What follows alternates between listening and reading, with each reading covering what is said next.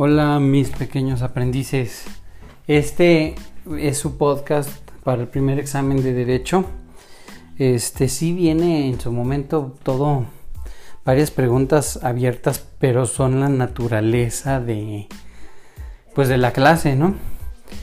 Eh, de todos modos, la intención es que que lo comprendan para que no me pongan a lo mejor un siempre definiciones que sean de machete sino las que hayamos aprendido en clase.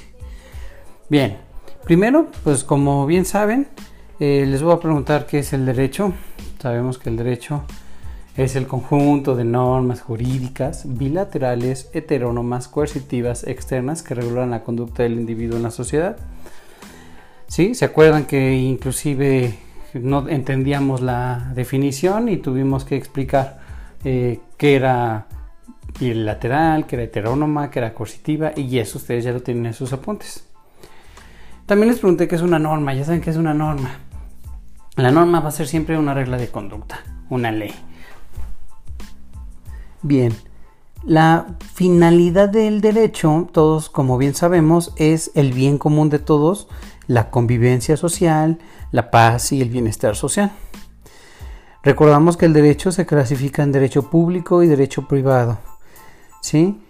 Ya se explicó en su momento que el derecho público y que era el derecho privado. También veremos que es una norma social. Sabemos que la norma social ha surgido de la práctica repetida en el tiempo en ciertas conductas basadas en el respeto mutuo. Y les voy a preguntar que me pongan ejemplos de una norma social, de qué es una norma moral, dos ejemplos de, por ejemplo, también de, valga la redundancia, que es la norma religiosa, la norma jurídica, este, no sé si recuerden, aquí el, la, ¿cuál eran los, por qué les voy a pedir ejemplos? Porque acuérdense que era la moral, ¿se acuerdan que ustedes me decían, no, pues la moral es la conciencia? ¿Cuáles eran las, las normas religiosas? Este, ¿quién las, eh, acuérdense que las normas religiosas son prescriptas por la comunidad religiosa a la que cada uno pertenece, ¿sí?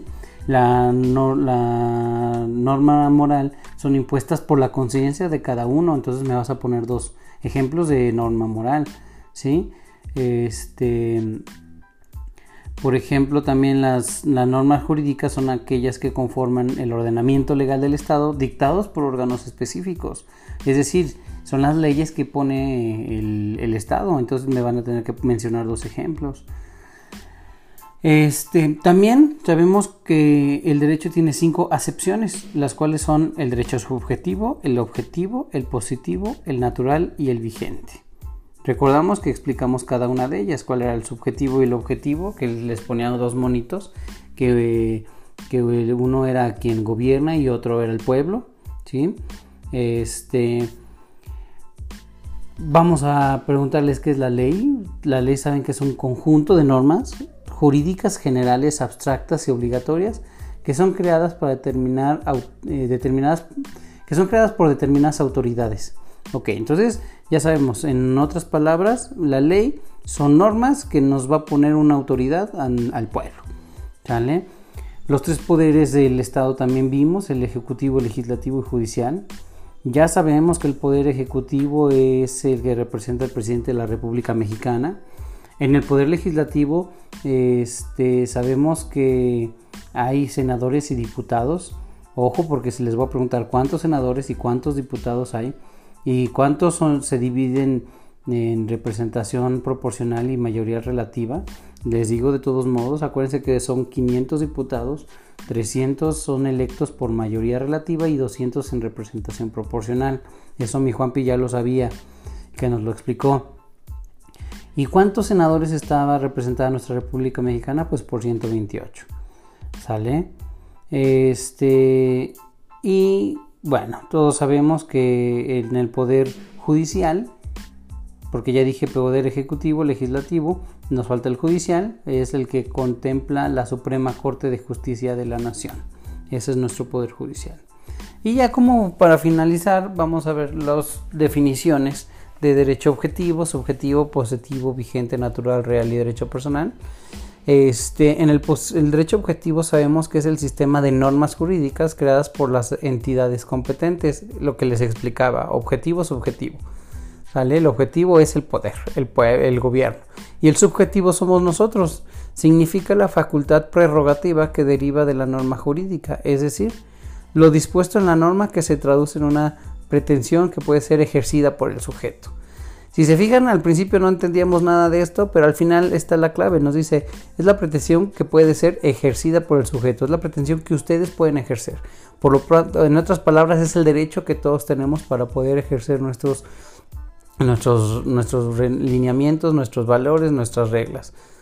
En el derecho positivo, conjunto también de normas que efectivamente se están observando en una época determinada ya sean vigentes o hayan dejado de serlo. Acuérdense que aquí era cuando es, en otras palabras decir, existió eh, una ley, a lo mejor ya no es válida, pero existió y sigue eh, estando ahí, ¿no?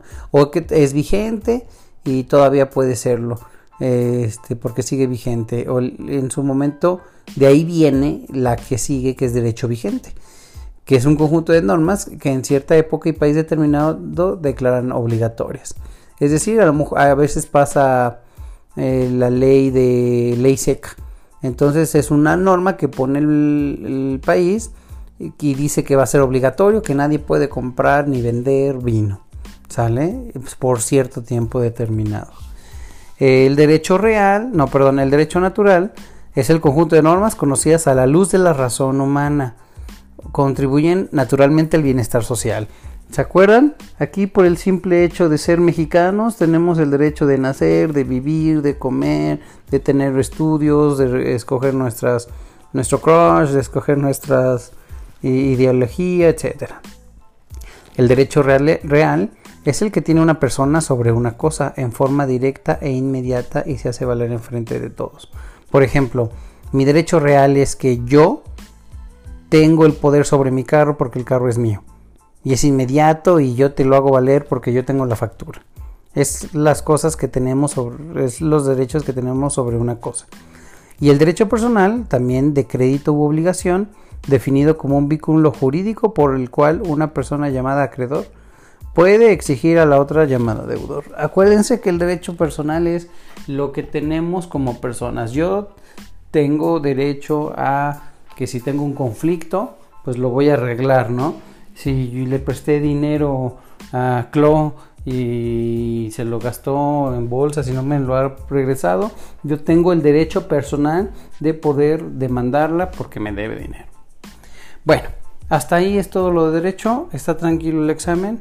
Este, mejor busquen, o sea, aparte de estudiarlo, busquen si quieren hacer ya sea un repaso o repasar con sus mismos apuntes y cuando contesten, pues intenten acordarse eh, de las pláticas o de los ejemplos, porque sabemos que hay muchas palabras que a lo mejor no entendíamos y teníamos que explicar.